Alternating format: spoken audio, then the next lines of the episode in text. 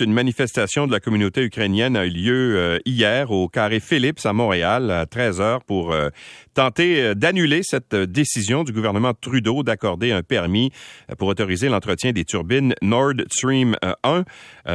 donc des turbines qui ont été réparées ici, qui vont transiter vers l'Europe pour remettre en fonction ce fameux, ce fameux gazoduc qui amène le gaz russe, notamment vers l'Allemagne. Michael Chouac est président de la branche québécoise du Congrès des Ukrainiens canadiens. Bonjour, M. Chouac.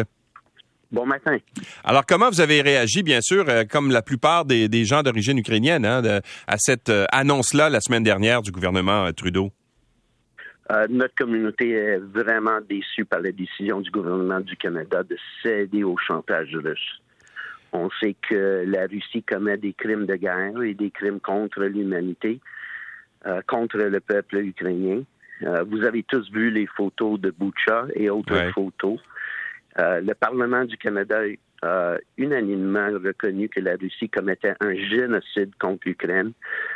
Et ce que nous savons, c'est par le passé, les tentatives d'apaisement de la Russie, cela a conduit à l'occupation de la Crimée et du Donbass par la Russie en 2014 et l'attaque de grande envergure contre l'Ukraine euh, qui a commencé le 24 février dernier. on est vraiment déçus mm-hmm.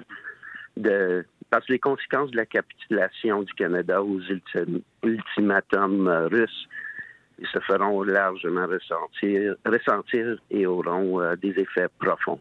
Bon, Justin Trudeau, lui, a dit que la décision n'a pas été facile à prendre, mais qu'il fallait absolument qu'on envoie ces turbines pour que le Canada puisse soutenir ses alliés européens qui font face à des crises énergétiques. Alors, c'est Justin Trudeau qui a dit ça. Euh, entre autres, l'Allemagne qui euh, a besoin de ce gaz qui vient de la Russie. Alors, cet argument-là, chez vous, il ne trouve pas c'est pas un bon argument pour vous? Euh, pas vraiment. Alors, écoutez, dans un premier temps, la communauté ukrainienne, on est d'accord, il faut aider les alliés, mais on pense que le gouvernement euh, canadien a une, une chance aujourd'hui de démontrer un leadership sur le plan international, euh, vraiment d'aider à trouver autres solutions. Vous savez que depuis la Russie a lancé son offensive euh, euh, depuis le 24 février dernier, la Russie a tiré environ, environ 100 milliards de dollars de revenus de ses exportations d'énergie. Un milliard de dollars par jour. Plus de 60 de ces revenus ont été générés par les États membres de l'Union européenne, dont l'Allemagne. Alors, les, bref, les fonds allemands et européens sont utilisés pour financer la guerre génocide génocidaire que la Russie mène contre le peuple ukrainien.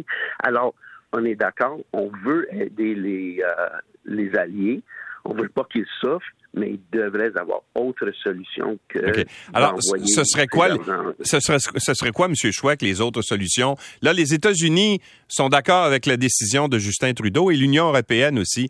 Alors, pour, euh, pour euh, leur permettre aux alliés européens d'avoir euh, d'avoir recours à l'énergie. Qu'est-ce qu'on devrait faire?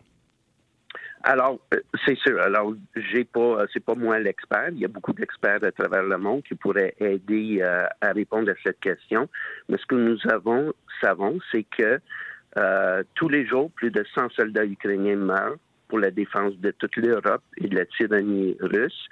Et puis, ça n'arrête pas. On voit le bombardement des écoles, des, euh, des, euh, des, résidences. Ce ne sont pas des cibles euh, de l'armée. la Russie, ils s'en foutent. Ils vont bombarder tout le monde. Il y a plus de 10 millions d'Ukrainiens qui ont été déplacés depuis la guerre. Et ça continue. Alors, on demande vraiment au gouvernement de, de prendre ça et de, de, démontrer un leadership, de trouver autre solutions. C'est difficile à, penser que c'est la seule solution. Hmm. Mais il n'y a, pas d'autres. S'il y avait d'autres ressources gazières ailleurs, il me semble que l'Allemagne y aurait recours, non?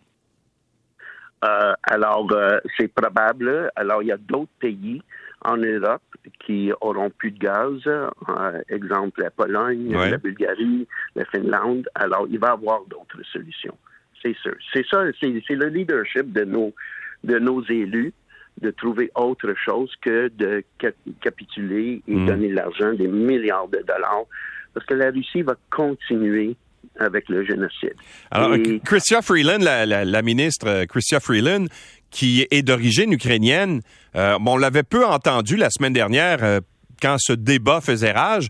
Et là, samedi, finalement, elle, elle est sortie de son mutisme pour dire qu'elle appuyait la décision, en reconnaissant toutefois que c'était une décision difficile à prendre, mais qu'elle appuyait cette décision-là.